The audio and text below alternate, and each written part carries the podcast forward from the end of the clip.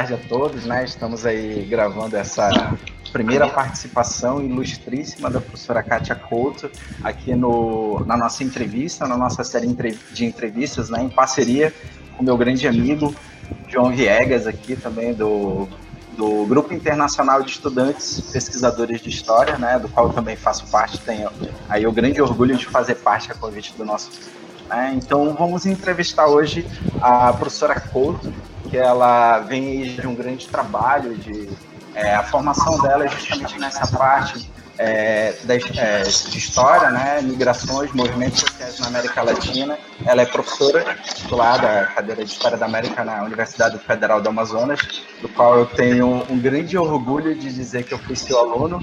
Né? Então, é, é, com a palavra, eu vou dar a palavra para o João, se ele quiser complementar alguma coisa. Temos também aqui a participação da Jane Balseiro, né? Ela também está aqui com a gente junto no, na conversa e a gente vai dar andamento aí. A gente tem uma série é, de quatro tópicos em especial que a gente tentou dividir aí da melhor forma para trabalhar justamente esse assunto, que é luta e resistência em tempos de pandemia, que já que é o nosso presente, né, na América Latina.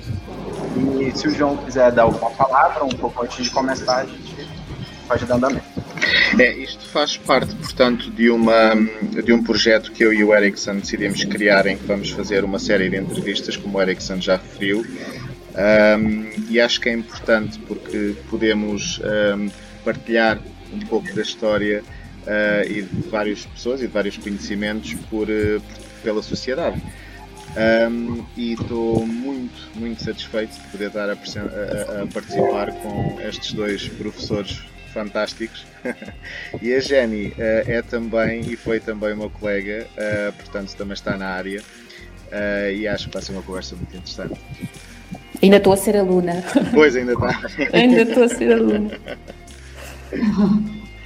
Não, mas o que eu posso falar é que todos é, continuamos aí sendo alunos, né? Indefinidamente Acho a gente sempre vai aprender Sim. alguma É. coisa. E aqui é mais uma oportunidade justamente para a gente aprender um pouquinho mais aqui nessa conversa descontraída com a professora Kátia. Então, voltando um pouquinho às apresentações, a professora Kátia ela é formada em História pela Universidade de Goiás, mestrado também por lá, e o doutorado pela Universidade de Brasília, sempre trabalhando aí, né, essa temática dos movimentos sociais, migração, né, e na América Latina e no Caribe, né, professora? Com a, a professora Kátia, a doutora Kátia, com a palavra, por favor. Bom, primeiramente eu quero agradecer muito a vocês por esse convite tão honro- honroso né, para conversarmos sobre temas que nos afligem neste momento é, atual. Então é um prazer imenso é, estar aqui com vocês. E, assim, eu tenho trabalhado, desenvolvido né, algumas é, pesquisas, é, principalmente sobre a questão é, migratória, voltada principalmente para a questão dos migrantes trabalhadores negros no Caribe. Então, trabalhei mais especificamente com trabalhadores haitianos e jamaicanos na Cuba no início do século XX.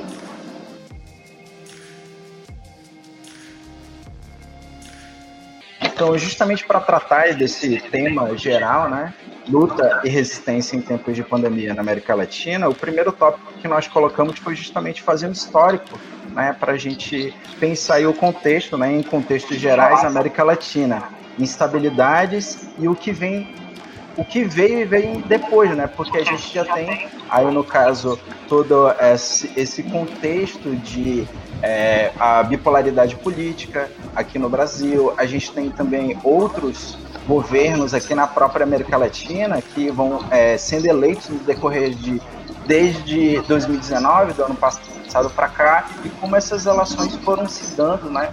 É, é, frente a, esse, a, a essa formação de luta e resistência aqui na, na nossa parte aqui do continente latino, né?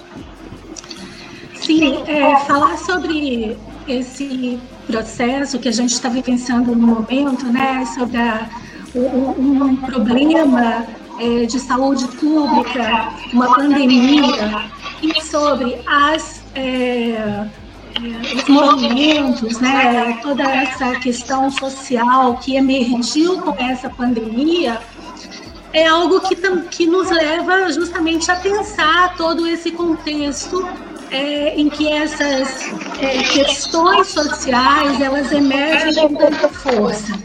Na América Latina, para a gente pensar historicamente, a gente, é, obviamente, é, pode falar sobre essas, esses, os movimentos, né? as, as revoltas, os movimentos sociais, é, a partir do processo de independência, para analisar um contexto passado é, a longo prazo, é, podemos falar também desse contexto é, que surge a partir da década de 70, com a implementação desse modelo econômico é, que se converte também para um modelo social, que é o do, do neoliberalismo na América Latina. Como que ele passa a fazer parte desse contexto latino-americano e como que ele é, a, é propiciado, vamos dizer assim, por governos é, que se que partem né, de governos militares, por golpes militares, e como que esse contexto desse neoliberalismo ele chega ao nosso presente. E aí, falando desse contexto mais atual, é, a gente tem pensado muito né, sobre o que aconteceu é, no Brasil a partir de 2016, é, denominado né, de um golpe é, é, político, né, é, em 2016, em relação ao governo da presidenta Dilma naquela ocasião, mas a gente também é, se esquece um pouco é, de um contexto anterior, porque esse processo ele não se inicia com o governo da Dilma. Esse processo de um, um golpe né, dentro de, uma, é, de um contexto democrático. É, a gente pode analisar o início desses processos a partir de 2012, com o golpe que ocorre, né, vamos chamar assim, é, com o governo do Fernando Lugo ah, no Paraguai, né, que, a meu ver, é o início do que desses processos em que há uma intervenção é, jurídica é, legitimada, né, juridicamente, para se destituir do poder governantes legitimamente eleitos. Isso ocorreu com o Lugo em 2012, ocorreu com a Dilma em 2016, ocorreu não é, num processo de eleição é, democrática é, com o Evo Morales na Bolívia. Então, temos aí um contexto ah, que é diferente, obviamente, dos, do processo que ocorreu na década de 60, década de 70 na América Latina, mas nós temos aqui uma, no, um novo, uma nova contextualização de que regimes, é, de que governos é, eleitos, né, ah, com uma perspectiva e um viés ah, de esquerda são destituídos dos seus poderes. Então, esse contexto da, da América Latina, ele reforça é, as, o, o, o manejo, vamos dizer assim, das forças denominadas conservadoras de direita, né, e que é, passam né, a, a, vigorar a partir desses movimentos é, contra os governos é, de esquerda e que levam né, a, a, um, a processos como o que nós temos hoje a, no Brasil, dentro desse contexto de um governo que tem sido chamado de extrema-direita. Eu acho que um, esse contexto é, do que ocorre com o golpe é, do, com o processo de impeachment, vamos né, chamar assim, do Fernando Lugo em 2012, com o processo de impeachment que ocorre com a presidenta Dilma em 2016, né, faz com que esse, é, essa, esse projeto do governo que hoje temos no poder no Brasil e da retomada das direitas em alguns outros é, países latino-americanos, como foi o caso agora mais recente é, do Uruguai, né, a, no Chile, a, no Peru, é, a gente tem aí um, essa né, dualidade das, dessas duas propostas é, que têm sido aí, então, uh, colocadas nesse novo contexto latino-americano. E eu não sei, é, dentro desse, desse processo, a gente já pode falar, inclusive, do contexto do que ocorreu com as manifestações no Chile, que chamam muito a nossa atenção, né? Porque as manifestações no Chile, elas são ah, reivindicações que colocam em xeque justamente este modelo neoliberal tá, que foi catapultado por essa direita que ressurge aqui no Brasil e em outros países como sendo um modelo é, capaz de lidar com as diferenças sociais e não é. O neoliberalismo ele não tem sido capaz de uh, solucionar problemas estruturais, problemas é, sociais é, nesses países uh, que o têm como modelo. E o Chile disse isso. Né? A juventude chilena que foi para as ruas é, disse isso. Não, aqui nós não estamos bem. Aqui nós não, nós temos problemas. Ou seja, este modelo que, no, que dizem por aí que é o modelo ideal, não é o modelo ideal para nós. É um modelo que acaba não atendendo, justamente como a senhora tocou nesse ponto importante, né, as causas sociais em sua grande demanda. Essas causas sociais que meio que são é, esquecidas, até mesmo deixadas de lado e só são levadas em conta ali para aquele é, propósito eletivo, né, do, do, dos governantes, é, de se elegerem, né, os governantes. Então, isso aí, é, o que eu vejo que a senhora colocou muito bem, professora, é justamente o, o contexto, né, tipo, essa, o que veio antes e, como se deu, né, eu acho muito emblemático o Chile, né, e até mesmo como foi, né, o, a deposição do Guaidó aí mais próximo da gente, né, como ele é, organizou e foi até mesmo financiado pelos Estados Unidos, né, né? Tipo, um cenário muito atual, né? Com relação a esses golpes aí que a senhora bem tratou. Sim. Então, só que é, teve uma coisa. A senhora quer completar alguma coisa? Não, é, é, é, isso, é isso que você está colocando. Essas questões sociais, elas é, não é que elas surgem ah, de repente. Elas sempre estiveram ao longo do processo histórico dentro de, é, nesses países. O que acontece agora é que, estes, que os movimentos sociais, de uma forma geral, eles estão é, cada vez mais próximos né, uns dos outros, com suas pautas, obviamente, né, individuais, mas estão se aproximando cada vez mais para é, justamente ter aí um, uma demanda, que é a, a, a, consolidação de um processo democrático dentro desses países, que até agora ele não vigorou de fato. Temos uma, uma democracia é, fundamentada dentro de parâmetros liberais, né, a representativa, mas o processo participativo destes grupos que hoje vão para as ruas, ele tem sido negado. Então a gente pode falar sobre isso, conversar sobre isso aqui ao longo da nossa, das no, da nossa, do nosso papo.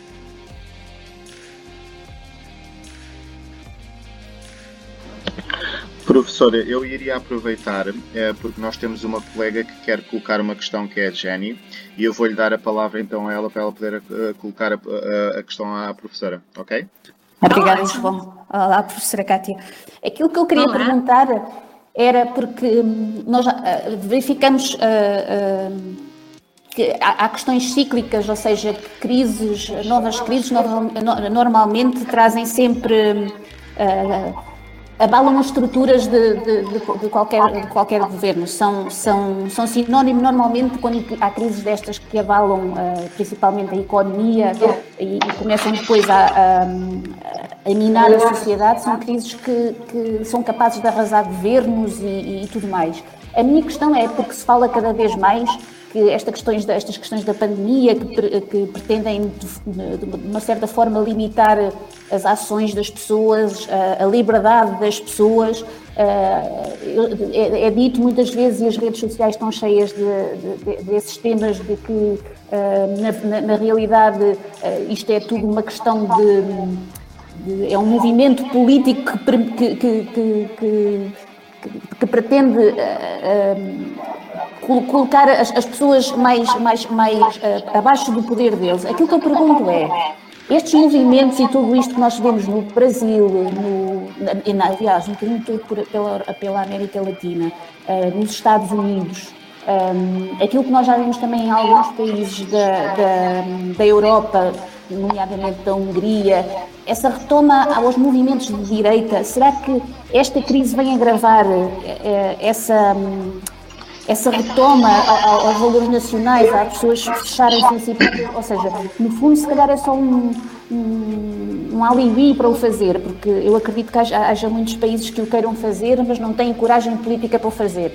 Um, mas a minha questão é essa: será que estamos a assistir a um novo ao regresso do nazismo, como ele aconteceu após a, a, a, a Primeira Guerra Mundial, com toda a crise que houve em 1929 e aquele reventar de os problemas sociais todos. Ou seja, podemos estar a virar, pode ser um ponto de, de transformação da nossa sociedade. É, Obrigada. Eu que agradeço pela pergunta, é bastante oportuna, porque eu acho que tem sido essa a grande indagação que muitos têm se feito, né? Porque nós temos aí é, processos em andamento é, temos aí discursos ah, em disputa, memórias em disputa.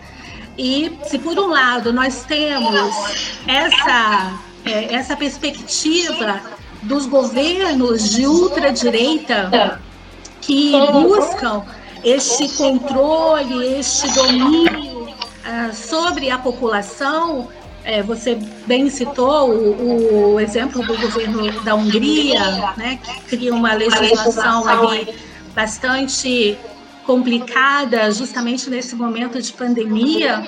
É, temos aqui no Brasil, com o governo Bolsonaro, também um discurso aí é, que tem sido chamado de extrema direita, e um é, governante nos Estados Unidos que a, a imprensa né, de lá não o denomina né, de extremista, mas uh, de uma forma ou de outra ele também se conjuga com algumas ideias bastante é, é, retaliadoras dos direitos, né, de direitos sociais.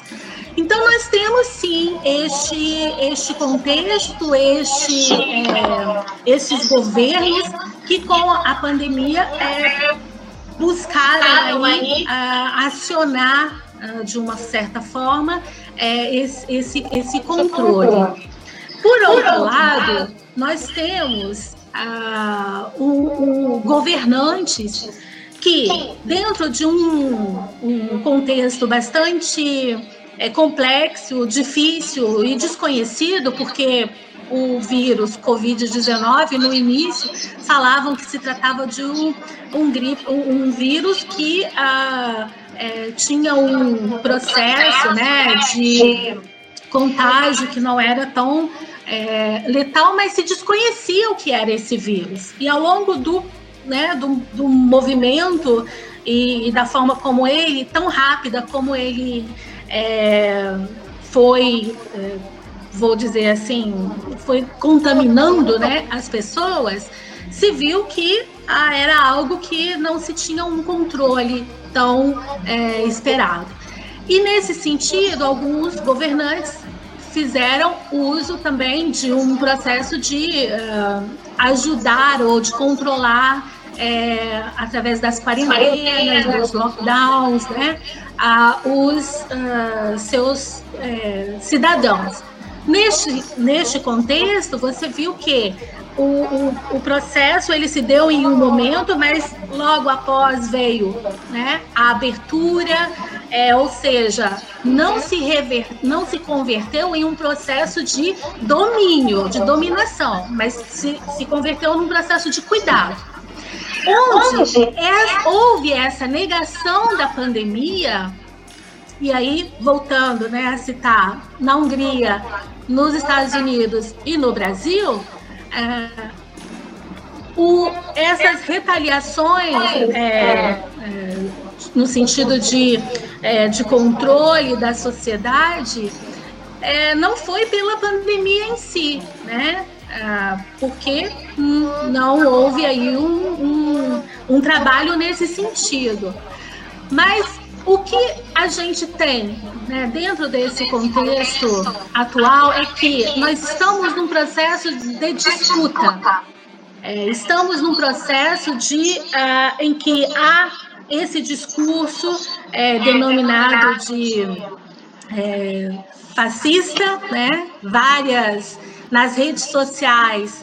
É, foi essa semana foi um expoente né, para delimitar este, a separação desses discursos. Muitos se colocaram e no seu, nas suas fotos bandeiras é, antifascistas, porque querem mostrar isso, que não compactuam com este discurso. E, por outro lado, você tem grupos simpatizantes desses governos que ah, buscam justamente é, defender pautas é, contra a democracia, é, volta de regimes militares e assim por diante, mas muito contraditórios. Né? né? São, fazem a defesa dessas, dessas pautas, mas de uma forma assim, é, sem, sem base, sem nenhuma base. E o que eu é, posso dizer assim, dentro desse contexto mais atual na América Latina, é que há, há uma, uma tentativa né, é, desses é, processos, como eu já falei, do que ocorreu com, no Paraguai com o Fernando Lugo, é, em 2012, do que ocorreu com a Dilma em 2016 e do que ocorreu com o Evo, o Evo Morales em, é, na Bolívia, né, é, o ano passado, e, e também é, o próprio Eriksen é, citou a figura do Guaidó, que dentro desse contexto é uma figura assim é, bastante é, caricata desse, desse contexto, porque é uma pessoa que não é votada é, para ser presidente, mas é reconhecida né, por outros é, governantes como presidente. E com isso é, ele é, se mantém, mas hoje com menos força e menos impacto dentro desse contexto. Então, a, a gente sabe que o passado né, é algo uh, que está sempre aqui no presente, nos cutucando, é, tentando aí nos convencer de algo para que a gente, a partir dele, projete aí o nosso futuro. Então nós temos que saber muito bem ah, com quem nós queremos dialogar desse passado, né? com, com que forças, né? com que é, movimentos nós vamos é, dialogar para que daqui para frente a gente possa então construir o nosso futuro. Eu acho que isso é muito importante. É, nós sabemos que a democracia para o Estado neoliberal é uma alegoria. Né? e, portanto, sendo uma alegoria, ela pode ser aí é, desconstruída, mas eu vejo que todos esses movimentos que estão na rua hoje não querem isso, querem o contrário, querem participar, não querem ser mais representados, representados, porque essa representatividade, ela até agora também tem sido bastante limitada, né? Porque quem estão representados? Quem, né? É, essa democracia representa.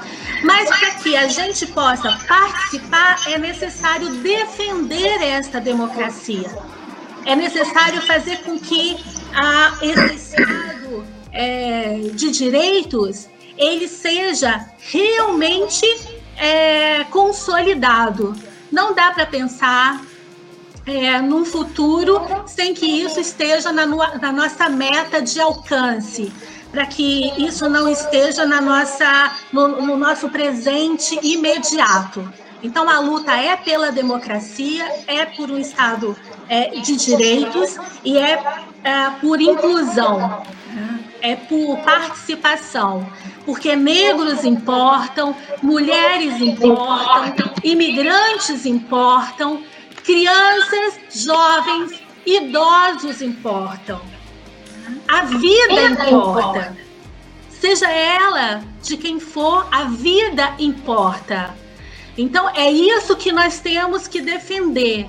Né? Eu acho que é isso que nós temos que ter aqui muito claro uh, na nossa frente e não permitir que essas forças do passado, que não comungam com essas ideias, que, pelo contrário, defendem é, direitos para um grupo muito pequeno, muito limitado, e ah, pensa em todos os outros grupos como sendo é, ah, subservientes, né?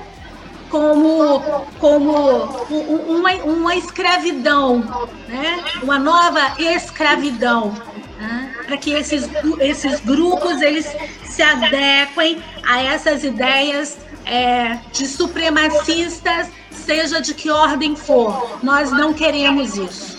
O nosso futuro não compactua com isso. O que nós queremos é um futuro em que haja uma é, equidade, é, participação, direitos Queremos discutir, obviamente, temos pautas diferentes, temos é, visões diferentes, mas queremos discutir juntos. Queremos juntos construir essas novas pautas. Não queremos falar sozinhos. Né? É, eu me lembro que em 2015, se eu não me engano, eu fui ao Chile para participar de um congresso e quando cheguei, tinha estava ocorrendo manifestações do povo mapuche. Era por reivindicações de suas terras.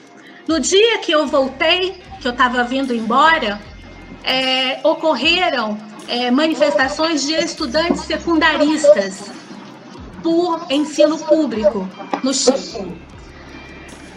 E as manifestações que ocorreram o ano passado estavam ali todos esses grupos juntos, buscando mudanças na Constituição do Chile, para que essa nova Constituição é, congregasse a todos. Eu acho que é isso. Nós temos que pensar em construir caminhos conjuntos. Em um momento Pode ser que eu não vou estar satisfeita completamente, é, mas se um, um, um, uma mulher ela for é, valorizada, né, o, o, direito dela for pensado nesses processos, eu estarei junto. Se há outros grupos é, estiverem ali sendo contemplados, eu estarei junto. A gente precisa pensar dentro desse processo de construção comum.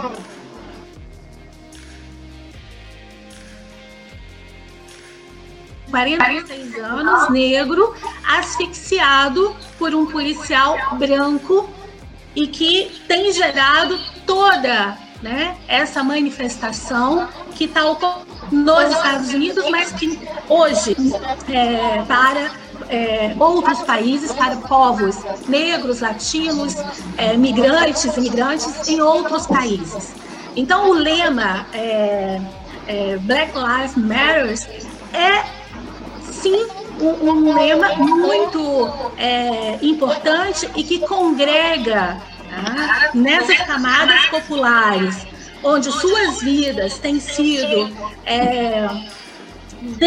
é, desconsideradas, né? têm sido, é, é, têm sido é, vidas é, sem um olhar é, de atenção por parte de governantes, e, aqui no, e o caso do Brasil, nesse sentido, ele é muito emblemático, porque você tem um governante ou um presidente que diz, e daí para um número ah, crescente de mortes pela Covid-19.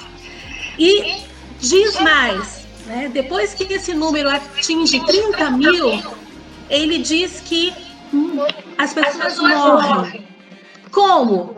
Se a morte é, fosse algo é, é, naturalizado, quando ela pode ser evitada em diversos casos. E no caso é, da pandemia, ela pode ser, sim, evitada. Não se trata de mortes naturais, né? mortes é, que. Uh, podem né, acometer a qualquer um, não se trata disso, mas se trata de uma visão governamental que não tem uma percepção de política pública, política de saúde para lidar com uma questão que é uma pandemia. Isso é muito grave. E isso ah, faz com que as pessoas, né, ah, os movimentos, é, mas a sociedade como um todo, afligida por esse contexto da pandemia, é, com, com seus, é, com as suas angústias de trabalho, é, de, de o que, como conseguir comida, é, com seus problemas emocionais que todo esse contexto gera, ouvir de um governante e daí? Então, isso é inadmissível, é, é algo que esse, nesse contexto que nós temos, né, é, latino-americano, alguns governantes têm se portado como pessoas que não têm conseguido lidar ou não têm dado importância, a importância devida para essa pandemia. No caso, o presidente dos Estados Unidos foi um exemplo que é um país que atingiu um número recorde é, de mortos e o caso do Brasil também ficou bastante claro. No caso do Equador, com o Lino Moreno, você vê uma que também é um, uh, os números no país são bastante significativos, né, sobre essa questão da pandemia. É, você vê uma total é, inabilidade para conseguir né, acolher e, e, lidar com esse processo. Então, a pandemia, ela, ela não é que ela é, mostrou, na verdade, ela escancarou é, para as pessoas né, essas diferenças. A falta de infraestrutura, é, questão sanitária, a, a, a preocupação em salvar empresas e não salvar vidas, né? é, a preocupação é, de fazer com que essas pessoas voltem mais rápido para o trabalho, é, para salvar a economia, mas é, que não permaneçam em casa para salvar suas próprias vidas. Então, é, tudo isso aí são questões que foram evidenciadas, é, é, é, expostas de uma forma muito latente por esse contexto da pandemia. E, tenho que destacar em tudo que você está falando é, o, o, papel das governantes femininas, né, das mulheres, que tem sido é, falado, tem sido destacado pela imprensa internacional o quanto os governos dessas mulheres foram assertivos no processo de controle, de capacidade é, de gerenciar essa pandemia. Eu acho que isso é fundamental e mostra o quanto que as mulheres sim estão preparadas para governar. Né, e para lidar com questões é, complicadas, difíceis. Eu que é o seguinte: neste momento vivem-se alturas muito complicadas, principalmente com a Covid e tudo o que se está a passar no mundo, e tendo em conta alguns países como nós já, já falámos, como é o caso do Equador, como é o caso do Trump uh, nos Estados Unidos, ou até mesmo Bolsonaro no Brasil, um, qual é, até onde é que é o limite? Ou seja, neste momento, eu, aquilo que eu noto é que não existe alguém que consiga uh, impor um limite a nível político ou judicial. Há sempre. Uh, eu, eu vejo formas ou, ou, a maneira como, como estes políticos, principalmente estes que eu referi, falam, é como se tivessem uma liberdade total e plena, sem respeito por ninguém, e até onde é que vai esse limite e quem poderá ter alguma mão, ou seja, quem poderá parar isso e quem poderá de uma vez por todas dizer não, o limite é este e só podemos ir até aqui, por uma questão de respeito à, à democracia e à, e à liberdade. Eu acho que a sua pergunta é algo que nós nos fazemos, né? O tempo todo, é, nesse atual contexto, mas ah, dentro de uma perspectiva histórica, é, o que ah, eu posso, assim, que é uma análise que, que eu faço, né? Quando é, o Fernando Lugo, ah, lá atrás, ele aceitou aquele processo de impeachment, mesmo ele sendo um processo de impeachment injusto, é, porque ele não teve o tempo é, adequado de se defender, isso foi exposto na época, né? ah, ele, ele então ah, prefere é, aceitar aquele, aquele processo, porque ah, a partir dali poderia se desencadear um contexto em que uh, os seus, né, é, é, os seus eleitores poderiam entrar em um conflito. Esse foi um, né, uma questão.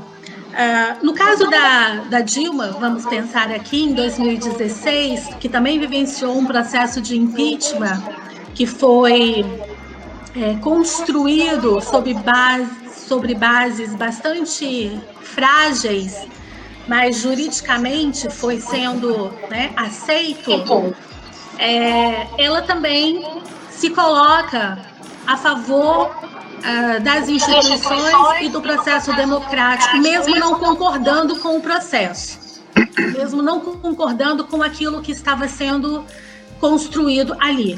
Né? E eu poderia citar aqui outros exemplos ah, afora.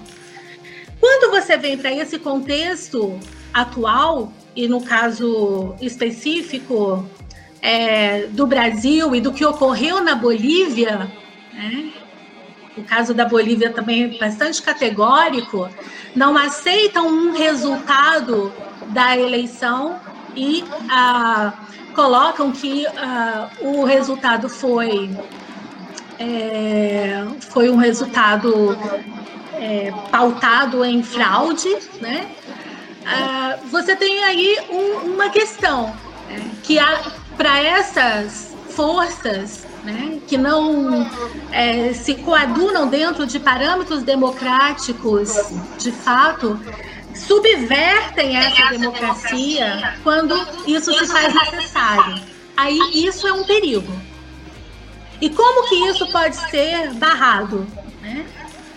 É um, uma questão de atuação dos poderes, daqueles que estão é, nos poderes constituídos para defender né, essa democracia.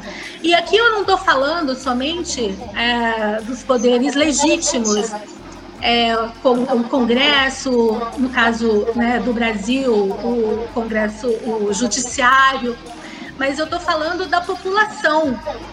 E, e, na população nós temos as, os movimentos sociais, os partidos, a sociedade civil como um todo para defender estes processos e dizer para estes governantes que não respeitam esses processos democráticos, não, há um limite. Eu acho que o que a gente está vendo agora é, é, é, é algo, é muito novo.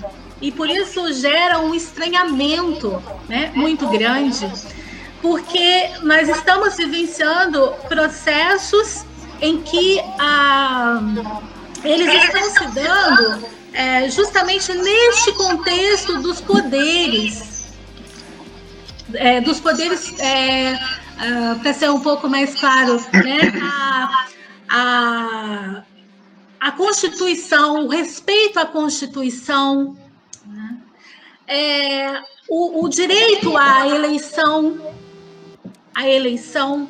Na Bolívia, o, houve aquele processo muito é, estranho, articulado de uma forma muito é, pautado em questões religiosas. Isso é uma, algo também muito presente hoje dentro desse contexto.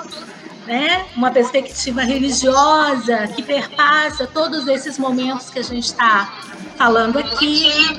Mas, por outro lado, ele, ah, eles entraram, é, destituíram o Evo Morales, é, eles entraram no poder, mas eles foram chamados a respeitar a Constituição.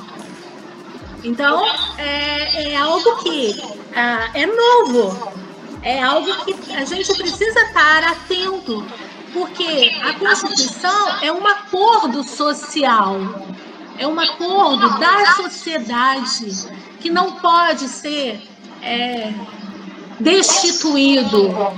A sociedade é a guardiã da sua Constituição.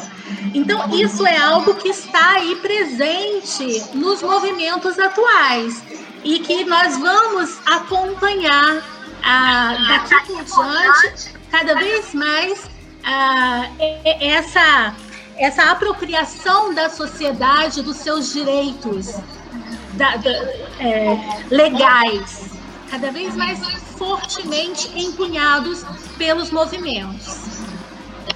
Muito obrigado pela, pela resposta, professora. Eu vou agora passar a, a palavra ao meu colega, ao, ao professor Erickson.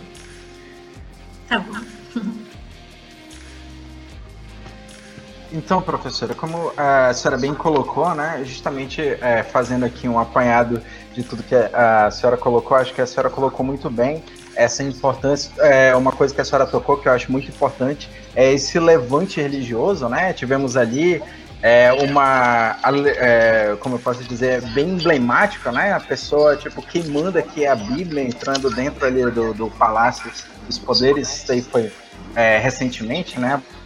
Há pouco tempo mas também eu acho que cabe também a gente aqui fazer uma certa, uma certa ressalva em cima desses movimentos, né, recapitulando aí um pouco dessa história que a gente teve, né, das causas dos, é, como a senhora falou, das minorias, a gente já tinha antes mesmo, desde é, eu acho que desde 2016 ficou ali muito forte presente na pauta internacional 2017, 2018 a questão das migrações, né, os Estados Unidos construindo barreiras ali, né, a Europa não Sim. aceitando a, a, por conta das guerras ali é, é uma demanda social muito grande, é uma mazela né, muito grande Sim. e a gente tem ali todo um, um, desgaste político, um conflito, né?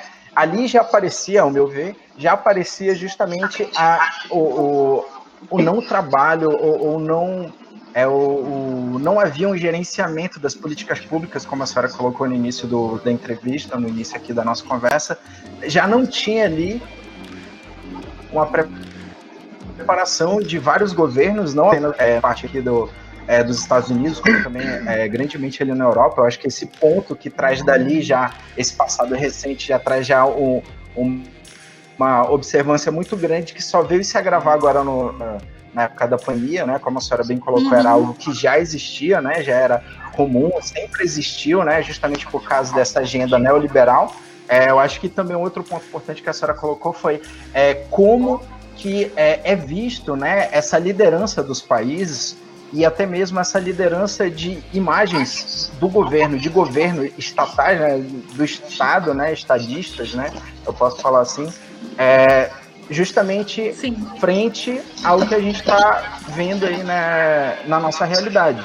O Donald Trump sendo copiado ali, entre aspas, né, pelo próprio Bolsonaro, vários outros estadistas aí, o próprio é, presidente aqui do Brasil, né, na posição de chefe do executivo, como que ele consegue chegar àquela parcela, né, como que ele é visto pela grande massa da população, enquanto que, ah, se o meu presidente, né, a gente tem, teve visto, principalmente na nossa mídia internacional aqui no Brasil, muitas dessas é, é, ilustrações, né, como que eu tenho que seguir o isolamento se nem o presidente segue. Então fica aí esse exemplo, né? Então, é, e outra coisa que eu acho que é bem mais emblemática e bem mais importante a gente colocar é que é, se ele é, não, não, consegue trabalhar, ele tem essa, essa falta, né, essa ausência aí, ele simplesmente se exime do trabalho dele, é, se exime da posição em que ele está, né, colocando a culpa ou resguardando a culpa justamente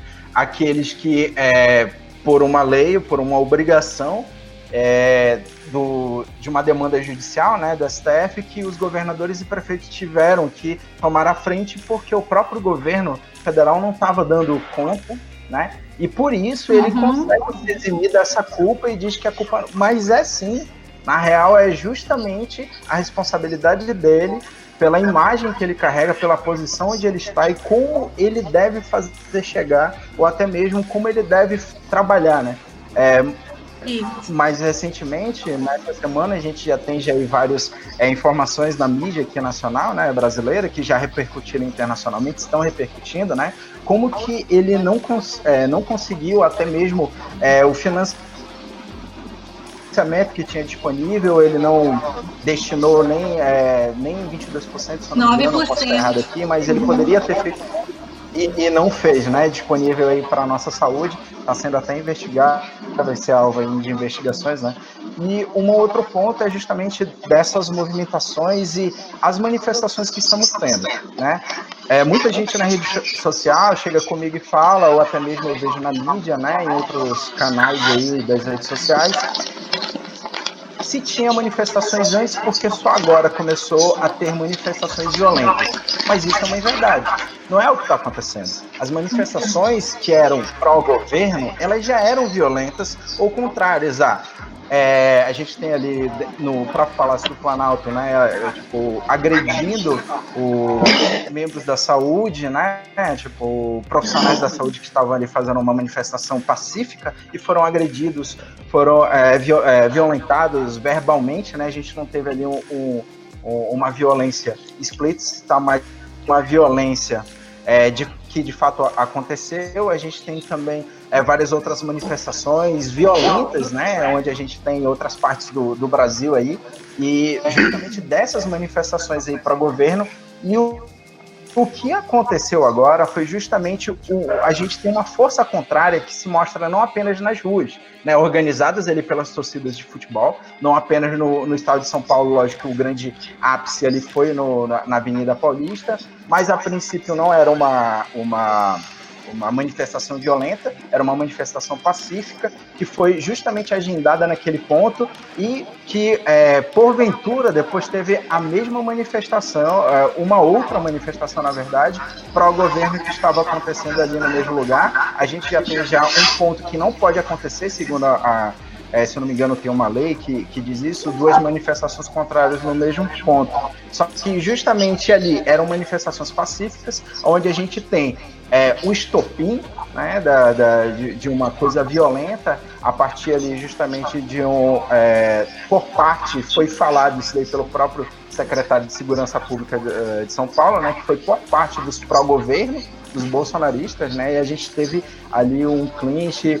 Lógico que é, a gente vai ter várias outras formas de manifestação, e eu acho que é aí que eu concordo mais, né? Como a professora deu exemplo nas redes sociais, né? O movimento antifascista que foi colorindo ali a, o Facebook, o Twitter, as redes sociais. E o que eu concordo é justamente por, como a professora já tinha falado anteriormente, né? O nosso combate, o nosso contínuo combate que a gente tem é, é, contra esses movimentos que tiveram ali uma, uma história que tem ali no nosso passado, eu acho que ficou bem esclarecido pela resposta da professora à pergunta da Geni, né, justamente desse fascismo uhum. que não estava, não é, não era uma coisa que ficou esquecido no tempo, mas é algo que está também se ressignificando. E a gente tem esse novo é, retrato, essa, essa nova mostra explícita aí, né? Começando pelo supremacistas em toda é, parte do, do, do mundo, né? A gente tem tanto na Europa como também nos Estados Unidos. Um ponto aqui, né? Como a professora também falou sobre o Donald Trump, ele não chega a, a, a, apoiar declaradamente, mas ele conta com o apoio dos supremacistas brancos, isso daí no, nos Estados Unidos é, é, bem real, é bem evidente, né? E justamente a gente tem também é, é, essa essa importação, importação não, não vou usar esse nome porque já foi utilizado por uma carta aí do, do, do vice-presidente, então melhor não chegar aqui, pode surgir aí comparações então, mas a gente tem aí vindo é, ali é, essa iniciativa é o modelo, o modelo da Ucrânia, né, trazido aqui para o Brasil e é alguma coisa completamente sem base, como a professora falou. Né? E a gente uhum. entra nesse contexto político, só que a gente tem é, uma atividade aí lutando contrária, né? Eu acho que o, o movimento antifascista não não devemos pensar, eu acho que é bom colocar, que esse movimento ficou perdido no tempo. A história vai se passando, vão se construindo novos conceitos, vão, vamos tendo novas ressignificações, e isso daí eu posso falar porque é justamente a área que eu trabalho, né? Principalmente os símbolos, a simbologia, né? Então a gente tem uma nova uma nova roupagem para isso e eu acho que eu penso que isso seja positivo naquele ponto que a professora bem tocou que é justamente toda forma de luta é válida, principalmente por vida. A vida é o que importa, a vida é que é o importante. Né, as, principalmente das minorias, das mulheres, dos negros, que é o que está é, muito em voga agora, mas é, o, o, o que nos remete, que a importância do todo, é, isso é justamente pensar é que o quanto a vida importa e pensar o quanto o, tem governos que não se importam com a vida que é o que deveria estar tá dando a importância e reger a agenda política e econômica que a gente está vivendo agora, né? Mas é, isso daí falei aí da, dessa representatividade nas redes sociais, dos movimentos aí contrários a essa é, onda supremacista, essa onda aí fascista que a gente está tendo aí, né, fascista com essa nova roupagem, mas também a gente está tendo aí alguns governos também se destacando, governos eleitos democraticamente, eu acho que é muito importante aqui. É, uma coisa que a Gini também falou e a professora também é, bem tocou no, no, no, assunto, que é, é o próprio João falou sobre o limite ali, e eu acho, eu penso que o limite deve ser a democracia. Né? Temos aí as vias democráticas, é, muita gente diz, ah, mas se o Bolsonaro sair, vai ser um golpe, vai ser controle. Não, tanto é que está sendo trabalhado e o que está em pauta é justamente, se você não concorda, eu respeito a sua opinião, só que existem uma representatividade de, de, é, de oposição ao governo que está fazendo, está é, se organizando, que eu acho que isso daí é muito importante, para justamente é, tirar o governo Bolsonaro se, é, por vias democráticas, né? Então, Exatamente. eu acho que aqui é, faz justamente é, referência também a gente pensar que é, no contexto global, né, do que está acontecendo tanto na Europa, nos Estados Unidos, aqui na América Latina, né, e outras partes do globo, a gente também, como a gente tem esses governos aí ascendendo ao poder de extrema direita, a gente também tem governos que foram eleitos a partir tipo 2018, o ano passado, na Europa, de esquerda, né, que estão representando resultados e ações e intervenções muito melhores que esses outros governos aí que já estão colocados né, é, justamente pelas políticas públicas e as preocupações sociais que eles, as bandeiras sociais que eles levantam. O exemplo mais próximo a gente tem aqui da gente, né, o, o próprio Portugal estava falando isso com o João também, tipo, né, aí em Portugal a o presidente eleito aí que está tendo também grandes resultados nesse momento de pandemia, mas também a gente vê aí são governos de esquerda que levam em consideração essa bandeira aí do, do, das políticas públicas, é, bandeira social.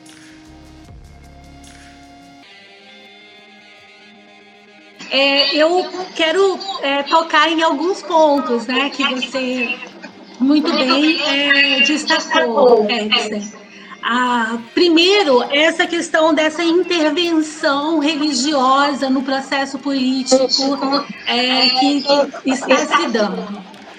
Ah, não é algo, obviamente, que surge agora, mas é um processo histórico que vem se é, desenvolvendo, né? A gente tem na América Latina é, um quadro nos anos 50, que surge nos anos 50, é, a partir dessa teologia da prosperidade, trazido é, por é, um evangelismo norte-americano que vai sendo introduzido na América Latina. Depois, nos anos 70, nós temos um contraponto né, é, que surge dentro da Igreja Católica, é, denominado da, é, pela teologia da libertação, um movimento é, religioso, mas também é, próximo das questões sociais latino-americanas daquele período, daquele momento, e que sofre uma intervenção né, da, da própria igreja e, e, e é, de certa forma, é interrompido é, no, nas décadas seguintes. E depois você vê esses movimentos religiosos, é, neopentecostais, é, voltarem aí ah, no período pós-redemocratização, ah, nos anos 80, anos 90, e ah, esse neopentecostalismo ele vai se expandindo né, pela América Latina como um todo. E lideranças desse movimento, elas não ficam somente no campo religioso, elas passam também a é, adentrar o campo político. E passam a formar ah, dentro ah, dos congressos uma força representativa das suas ideias, né? Ou seja, você tem aí a questão religiosa, mas que vai buscar nessa perspectiva política o seu fortalecimento. Isso se deu no Brasil, se deu nos outros países é, da América é, do, da América do Sul, né, principalmente, Cone Sul.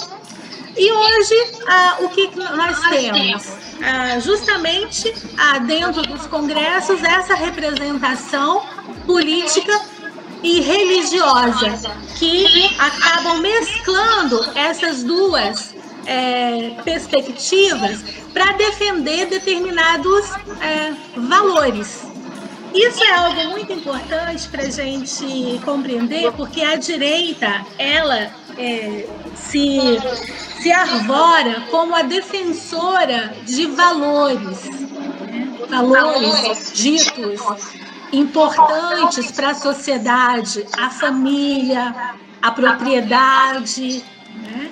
É, essas, né, essas premissas que não são de agora, se a gente for analisar a história né, dos nossos países, a gente vai perceber como isso está presente.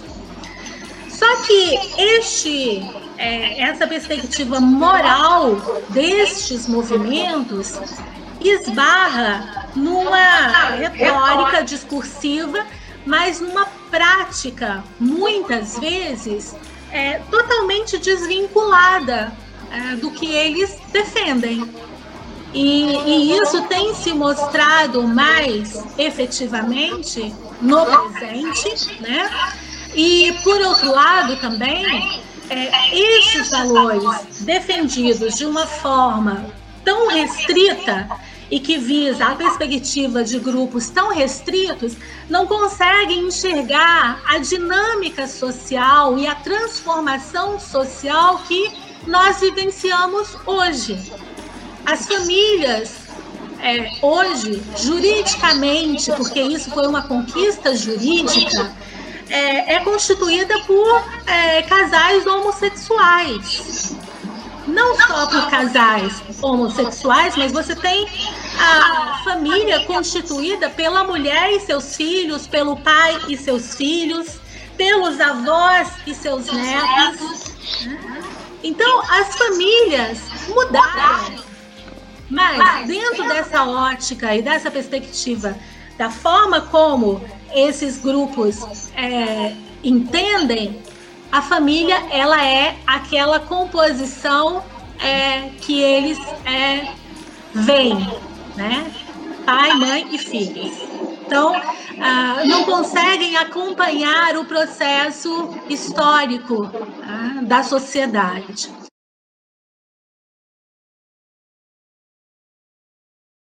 Perspectiva dos movimentos, né? de como que a violência ela também é, ela passa a ser aí um, um, um termômetro para validar um determinado movimento e para culpabilizar outro movimento.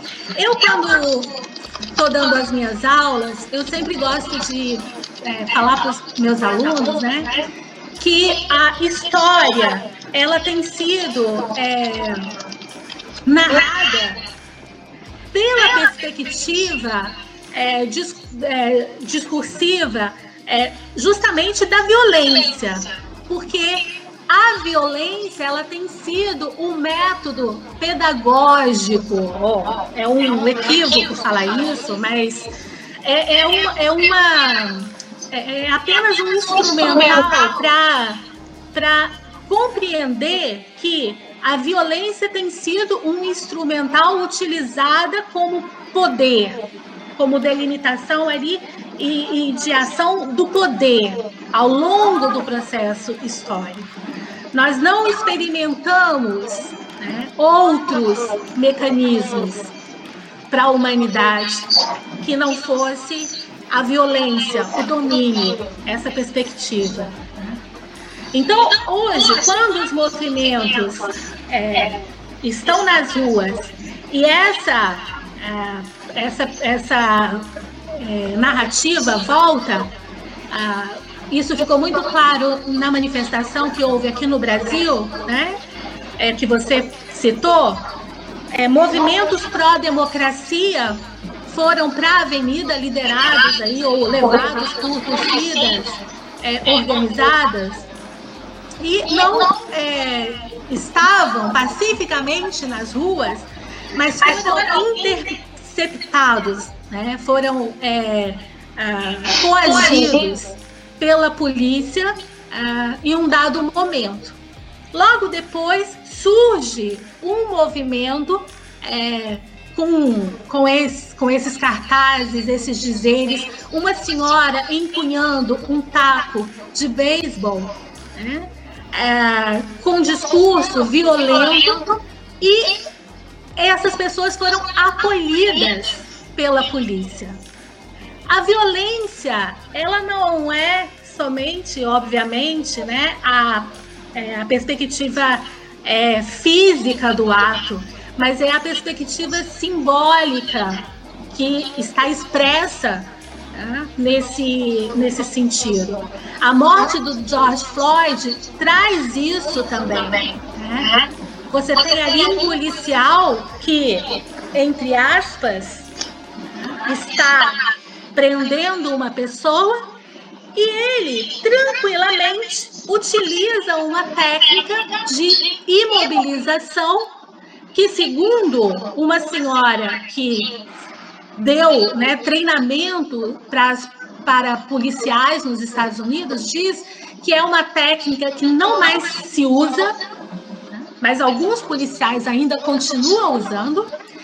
Ele tranquilamente utiliza essa técnica e em, em nenhum momento ele pensa em retirar o joelho e apenas é, manter aquele cidadão algemado. Ele, ao contrário, tranquilamente, ele fica por oito minutos sobre a, o pescoço daquele homem. E ele, educadamente, né, no sentido de que todo o processo, ele não resistiu, o George Floyd não resistiu à prisão, ele se manteve é, ali imobilizado, dizendo que não podia respirar. Então, a, o cumprimento do dever que estava na cabeça daquele policial garantia a ele o poder sobre a vida daquela pessoa que estava submetida a ele. E os colegas dele, ah, nenhum teve uma atitude de falar para ele: basta, não faça mais isso. Várias pessoas filmavam, várias pessoas falavam, mas nenhum colega dele o fez. Isso demonstra a incapacidade das pessoas de reagir a atos violentos. Principalmente quando esses atos violentos são dirigidos às minorias. Aqui no Brasil aconteceu um caso muito triste, muito é, é, estarrecedor né, essa, esse, é, ontem, se eu não me engano, de uma criança negra, filha de uma é, senhora que trabalhava na casa de uma família é, rica é, no Recife. A, essa senhora sai para passear com o cachorro da, da patroa, e o seu filho de cinco anos começa a chorar. Essa patroa, ela simplesmente abre o, o elevador, coloca essa criança dentro do elevador e deixa essa criança sozinha ir buscar a sua mãe. O que, que acontece? A criança se perde não sabia para onde estava indo, vai parar no nono andar e cai.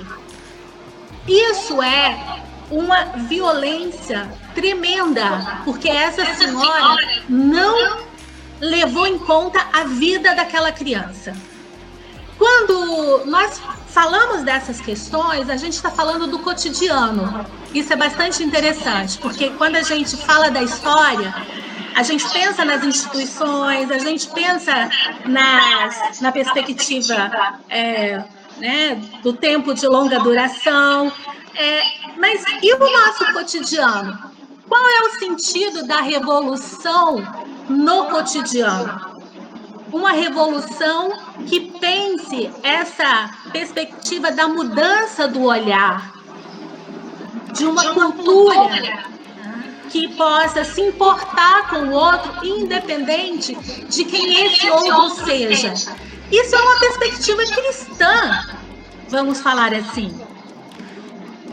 Só que esse cristianismo que pensa a partir deste outro, sem olhar quem ele é, de onde ele veio, é, como ele se comporta, como ele não se comporta, não é assimilada por esses cristãos que defendem valores da família, da propriedade e assim por diante. Então, este, é, essa perspectiva de se importar com o outro é uma perspectiva que a legislação tem que conceder, porque as leis estão aí, mas a aplicação dessas leis, elas são definidas de forma bastante desigual. quando ela vai ser aplicada. Se fosse o contrário, se fosse o George Floyd fazendo, é, colocando seu joelho em cima do pescoço de um homem branco na rua, naquele momento, eu tenho certeza que a ação seria outra. Provavelmente ele é, teria sido morto de outra forma. Porque nas favelas do Rio, você vê isso. Você tem. Eu fiquei impressionada com este número. É, o ano, é, este ano, é, a polícia matou no Rio cerca de 1.900 pessoas. É um número assim, assustador. E entre essas pessoas você tem é, pessoas negras, você tem crianças indo para a escola, você tem crianças brincando dentro de casa. Então, esse cotidiano barbarizado em que essa violência é uma violência normalizada, e foi isso que o presidente Bolsonaro falou, né? Ele também normaliza essa violência. E isso é inaceitável. É, para que um, governante fale. O Trump, nos Estados Unidos, quando ele chama os manifestantes que estão nas ruas de delinquentes, é uma violência que ele faz. Quando ele separou crianças migrantes dos seus pais, colocando as crianças migrantes é, em um lugar separada dos seus pais, isso é uma violência que ele faz. E a questão dos imigrantes nada mais é que é o reflexo de um processo de colonialismo vivenciado, colonialismo, neocolonialismo vivenciado por, durante séculos e que ah, o, o, o, todo esse processo ele está fazendo emergir né, essas questões, porque você tem cidadãos é, africanos e franceses. Você tem, por essa questão desse colonialismo, você tem essas nacionalidades ou transnacionalidades que se intercruzam. Então isso é um novo processo, é um novo, um novo mundo que se, que se apresenta e que nós vamos ter que aprender a lidar com eles. Nós vamos ter que lidar com essas questões. E, a partir daí, discutir que uh, mundo nós queremos, como nós queremos lidar. Será que é deixando esses imigrantes morrerem é, nos seus barcos, no meio do oceano? Será que é auxiliando para que os seus países tenham uma economia, uma capacidade de se autogestar, sem que seja por intervenções externas. É, eu li, né, recebi um texto é, que fala é de um coronel é, é, dos Estados Unidos. Não me lembro o nome dele agora, mas depois até posso passar para vocês, em que ele fala que a, os Estados Unidos há muito tempo ele vem se preocupando em intervir, em gestar outras nações e não, e não se preocupa com consigo mesmo. É, que ah, os países eles têm a sua o seu direito à autonomia e o seu direito a, gestar as suas questões. Isso é algo novo, porque uma autoridade norte-americana, principalmente se falando das Forças Armadas, nunca tinha colocado isso, mas mostra muito bem, porque na América Latina a gente tem isso. Né? A gente tem o caso da Venezuela, que sofre intervenções, e temos o caso de Cuba, que sofre intervenções. E isso há décadas. Né? No caso de Cuba, há, há décadas. É, então é necessário pensarmos é, todas essas relações e que a, a questão é, queremos ainda continuar com essa perspectiva de que é a narrativa da violência que vale a pena ou é a defesa dos nossos direitos e a defesa de que eles se, se cumpram que vale a pena. As manifestações nos Estados Unidos têm buscado né, separar isso, porque ah, os manifestantes que têm várias pautas ali e é, muito importantes, eles não querem que as pessoas que estão interessadas em é, quebrar vidraças, é, invadir lojas, é, é, eles não querem ser confundidos né, com elas. Né? Eles querem deixar é, isso claro.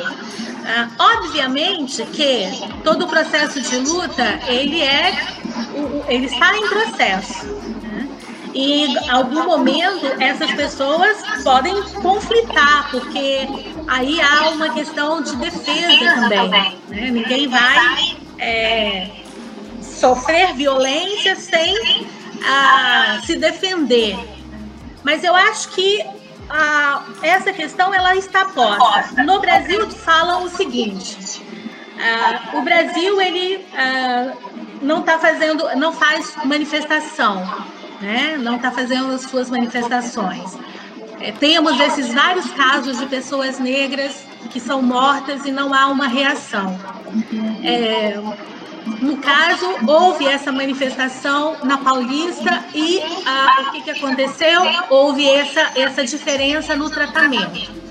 Eu digo que cada país ele tem as suas próprias questões e a forma como ele lida com as suas questões. É, não, não, o Brasil ele, ele tem uma trajetória é, de manifestações, de participação é, a gente não pode desconhecer a luta é, dos movimentos é, que constantemente se fazem aí presentes, mas a luta que está se dando no Brasil desde o processo de impeachment da Dilma, ele é diferente. A gente está vivenciando um outro processo. E durante este processo, desde 2016, os brasileiros têm ido para as ruas tivemos vários movimentos nas ruas. Acontece que agora, durante o processo da pandemia, é, os que se colocam dentro desse do, do aspecto é, da esquerda, eles defendem a, a, permanência, estar em casa, a quarentena, não negam a pandemia, né? Ah, mas obviamente que eles sabem que estar nas ruas é muito importante. É algo que é da esquerda, que é do movimento. E a manifestação que houve mostrou isso, que se for pela defesa da democracia, as pessoas vão para a rua sim. E novas manifestações já estão sendo pensadas, já estão sendo organizadas nesse sentido.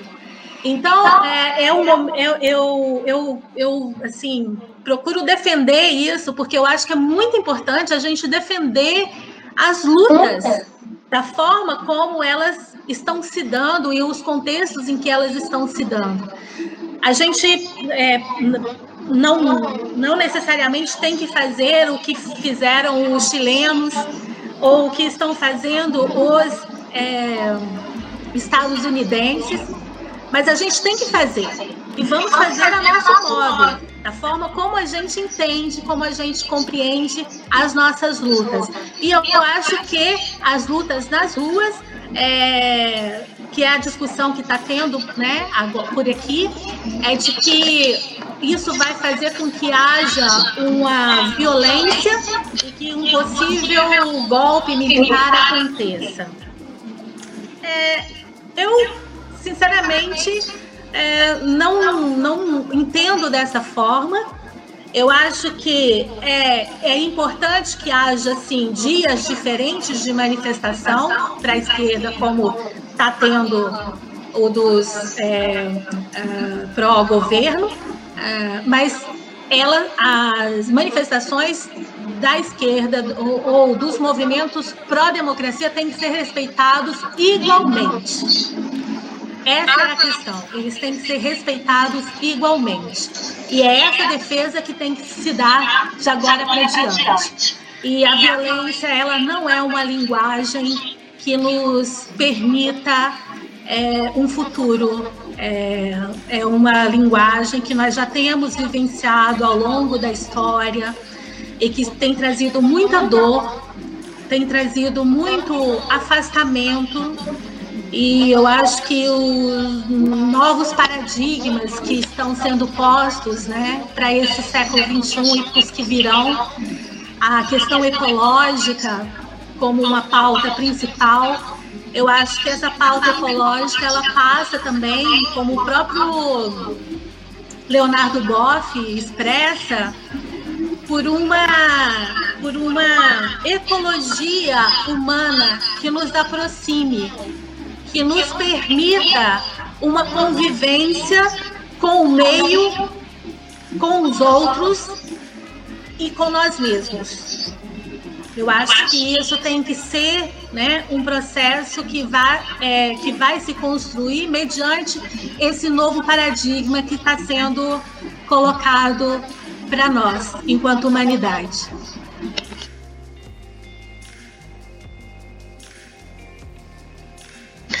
Muito obrigado, professora. Uh, e peço desculpa porque realmente o, o, tempo já se estendeu um bocadinho mais, uh, mas é, tem tanta coisa importante e, e, para ser discutida. Mas eu gostava de, de qualquer das formas, dar a palavra ao nosso colega Pedro, que ele também tem uma questão para colocar, ok? Eu vou passar para ele. Tá bom. Olá, boa tarde. Boa tarde. Bom, tem sido um prazer acompanhar aqui a nossa conversa. Uh, a minha pergunta é muito simples. Será que de facto nós estamos a assistir algo de novo com a subida deste conjunto de indivíduos no poder? Ou se na verdade isto é, uma, é apenas algo cíclico do capitalismo? Uma reação, uma resposta do capitalismo? porque vejamos o seguinte: uh, o populismo é algo novo. Uh, quando o João falou relativamente às instituições, fazer ter uma capacidade esses indivíduos, na verdade o que ele está a falar uh, é sobre uma característica do populismo, que é ir contra as instituições vigentes. Não é verdade? Pelo menos eu encaro assim. E a outra questão que eu tenho a fazer é, mais uma prova que poderia ser uma crise de capitalismo, é precisamente o avanço de direitos sociais apresentarem-se como algo que coloca em causa a, a própria necessidade de existir desigualdade para que se mantenha este sistema. E essa desigualdade não só entre indivíduos, mas também na forma como o globo foi concepcionado. Entre regiões que são produtoras de commodities produtoras de produtos baratos que alimentam toda uma economia. Normalmente fala-se do hemisfério norte, pronto, tem a Austrália, tem a Nova Zelândia, mas fala-se do hemisfério norte e hum, por isso a própria intervenção dos Estados Unidos ou da Europa ou inclusive da Rússia nestes países de forma a torná-los pouco estáveis e inclusive com dificuldade de terem uma estrutura política de governo consolidada. Pronto, estas são as minhas perguntas. Talvez assim também mais um comentário pergunta. Gostaria de saber a vossa opinião quanto a isso. Está bem? Tá bem, Pedro. Muito obrigada pela pergunta.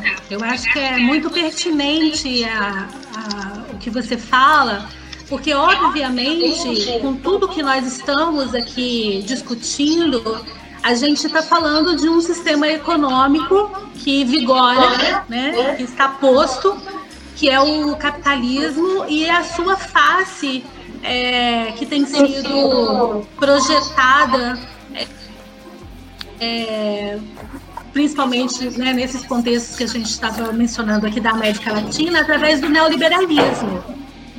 Eu, eu penso que, sim, a gente é, Dentro de todas essas questões mencionadas até aqui, o que, o que a gente pode é, pensar é que novo, um novo projeto econômico ele se faz necessário.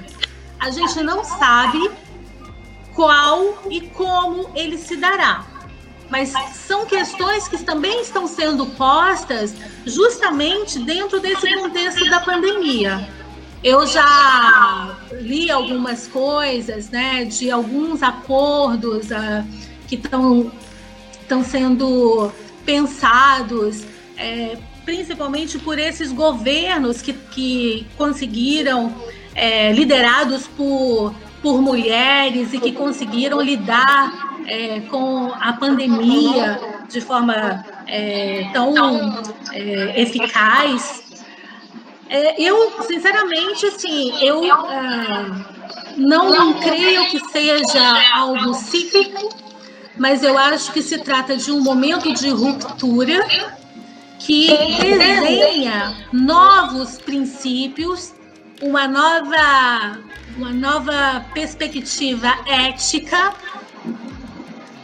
é, que é, vislumbra aí as, o, o, o, as nossas relações para um futuro próximo.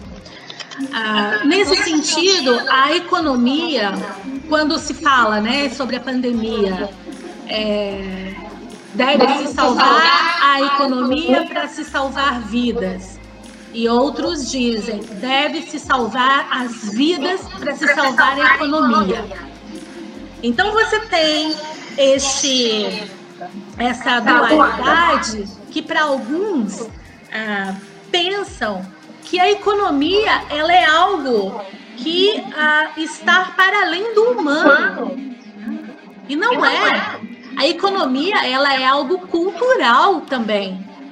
Ela é construída culturalmente. Então, se nós mudamos a nossa compreensão de mundo, a forma como nós queremos nos relacionar, a forma como nós queremos é, é, lidar é, com o meio ambiente, com a, com a nossa vida, é, se queremos viver por trabalho ou se queremos é, ter também momentos para é, viver da nossa vida né, particular, a gente tem que pensar em um outro modelo econômico. Né? A gente tem que pensar em uma outra perspectiva econômica. Não, não, isso não se dará daqui a um ano, dois anos, uma década. É um processo que vai se construir, mas eu acho que é uma ruptura é, de um sistema e que daqui para frente a gente vai ver mais rupturas acontecendo é, a gente está tendo a oportunidade nessas primeiras décadas do século XXI é, ver como este século ele desenha as né, os seus, é, os seus paradigmas, é, os seus, o seu modelo, e eu acho que isso vai se dar. A crise é, é, que se deu ah, em 2008 é, já prefigurou um pouco o rompimento desse modelo econômico. É, a gente tem né, o, o, todos, é, todas essas questões sociais e essa pandemia, ela, ela mostra também é, essa questão dessa preocupação ambiental, isso está vindo, tá vindo muito à tona com a pandemia. Então, eu acho que o, o, capitalismo, é, ele por si só, ele tem demonstrado que é um sistema é, jovem, mas é um sistema extremamente é, que, é, que pode ser autodestrutivo.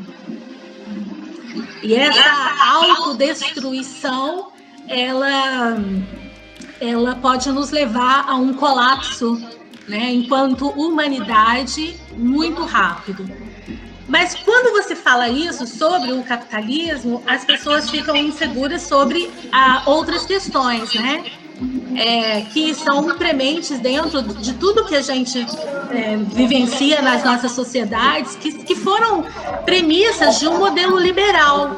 As constituições latino-americanas, né? E, e, obviamente nos Estados Unidos e, e na Europa, é, elas são é, nascentes de premissas liberais. Né?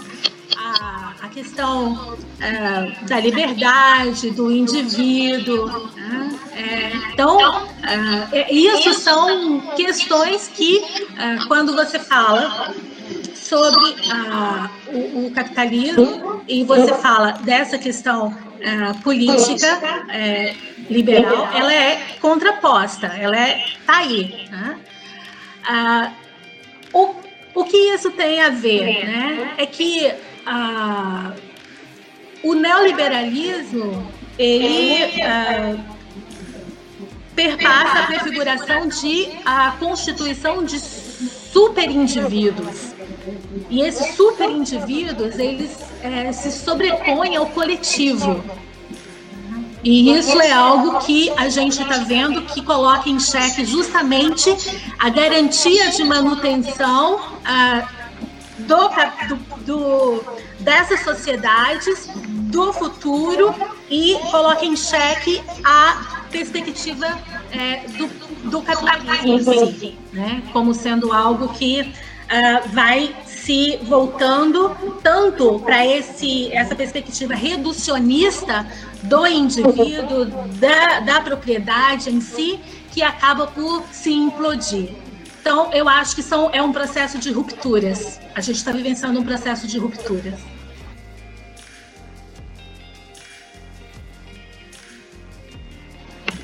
Obrigado, professora. Um, o interessante desta conversa é que, ao termos estas questões dos nossos colegas, acabámos por bater em quase todos os tópicos que, que tínhamos para falar. Por isso eu vou perguntar ao colega uh, Erickson se ele quer fazer algumas conclusões e depois passar à professora também. Obrigado. Obrigada. Então, eu acho que para fechar, eu acho que minha participação aqui, eu não sei é, se a professora uh, ainda tem alguma alguma palavra final, mas para encerrar aqui minha participação em si, é, eu queria fazer uma aspas aqui, uma citação que foi o que motivou o que motivou a minha intenção com esse, com esse, com essa nossa conversa aqui, que é uma citação da própria professora, da professora Kátia, do Facebook dela, achei excelente, achei genial. E a parte mais importante que me chamou a atenção, que eu acho que resume bem o que a gente debateu até aqui, né? Então, abrindo aspas para a professora Kátia, que faz aqui essa ilustríssima participação com a gente, né? Então, é, segundo o post da professora aqui do Facebook, eu é, copiei do Facebook, é lute. Vamos lutar. Seja de que forma foi, de que forma que você consegue lutar. O fascismo, o racismo, o machismo e toda forma de opressão não pode vencer. É isso, lute. Então eu acho que isso daqui perpassou toda a nossa conversa e eu acho que é, é, o fundamental aqui. E eu acrescentaria mais que é, é justamente lutar pela vida, né? Que eu acho que também foi outro critério que a professora trouxe para a gente, é a nossa preocupação que a gente tem que ter, e eu acho que é algo que todos temos que levar enquanto é, é, no meio político democrático em que vivemos, né? A vida tem que ser colocada em primeiro lugar e sem, sem vidas não tem nem política e muito menos economia, né? Então, eu acho que é isso que faz resumir, eu acho que a conclusão rumou para isso as vidas que foram ceifadas e que de fato representam e elas são tudo, elas importam sim e que estão é, dando aí origem a essas rupturas e estão fazendo essa pressão não apenas aqui na América Latina, a gente vê na Europa e isso tudo começou com justamente nos Estados Unidos, foi muito representativo, mas foram construções que foram se colocando no decorrer do tempo, né? Tipo, essas minorias, a vida dessas minorias que importam sim, sempre importaram, por mais que não tivessem aparecendo ou fossem silenciadas, né, por, por, por muitos canais, hoje em dia é mais do que importante a gente ressaltar que elas importam sim. Então, eu encerro aqui a, a minha participação. Passo a palavra para a professora, se ela tiver alguma palavra final, algo, algo a acrescentar. Eu, assim, só quero agradecer muitíssimo o convite. É um prazer poder conversar com vocês, as perguntas da Jeane e do Pedro, super, da Geni, né, super interessantes, que ajudou aqui a gente a refletir sobre todo, sobre todo esse contexto, que não é fácil, né? A gente faz, a gente fala, mas não é um contexto fácil, porque são muitas questões que estão aí é, em, em jogo, né? Mas eu quero reforçar o, o que o Eric falou, o que o Edson falou, né? Sobre que uh, o que importa é realmente a gente lutar pelos direitos, é, lutar para que as vidas importem, seja é, de quem for. Eu acho que a gente está num processo em que a gente precisa ter isso muito claro de é, mudanças, é, de aprofundar direitos e de defender a vida.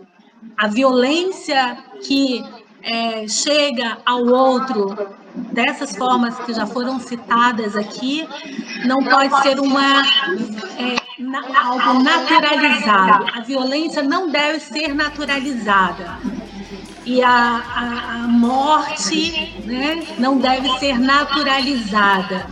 Então, eu acho que é isso. E eu agradeço muito. É, estou à disposição quando quiserem conversar novamente. Foi um prazer. Obrigada.